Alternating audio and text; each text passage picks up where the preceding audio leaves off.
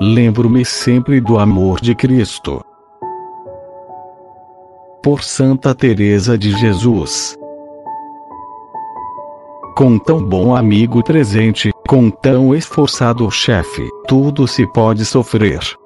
Ele serve de ajuda, ele dá força. A ninguém falta. É amigo verdadeiro. Sempre tenho visto claramente que para contentarmos a Deus, e para que nos faça a Ele mercês, quer que seja por intermédio desta humanidade sacratíssima, na qual declarou Sua Majestade ter posto suas complacências. É o que muitíssimas vezes, e muito bem, tenho visto por experiência, e também me disse isso o Senhor. Tenho compreendido claramente que por esta porta havemos de entrar, se quisermos que a soberana majestade nos mostre grandes segredos. De modo que não se queira outro caminho, ainda que se esteja no cume da contemplação. Por aqui se vai seguro. É por meio deste Senhor que nos vêm todos os bens. Ele ensinará o caminho. Contemplemos sua vida, porque não há modelo melhor. O que mais queremos, do que ter a nosso lado tão bom amigo, que não nos deixará nos trabalhos e nas tribulações, como fazem os amigos deste mundo. Bem-aventurado quem o amar de verdade, e sempre o trouxer junto de si.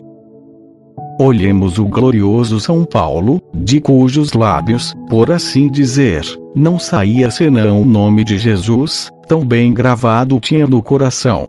Desde que entendi isto, tenho considerado atentamente alguns santos, grandes contemplativos, tais como São Francisco, Santo Antônio de Pádua, São Bernardo, Santa Catarina de Sena, com liberdade havemos de andar neste caminho, entregues às mãos de Deus.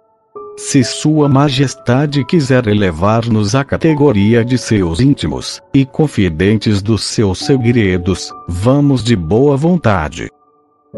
Quando pensarmos em Cristo, sempre nos lembremos do amor com que nos concedeu tantas graças, e da grande ternura que nos testemunhou, em nos dar tal penhor do muito que nos ama, pois amor pede amor. Procuremos sempre ir considerando estas verdades, e estimulando-nos a amar porque, uma vez que nos conceda o Senhor a graça de que este amor nos seja impresso no coração, tudo nos será mais fácil. Faremos grandes coisas muito depressa, e com pouco trabalho.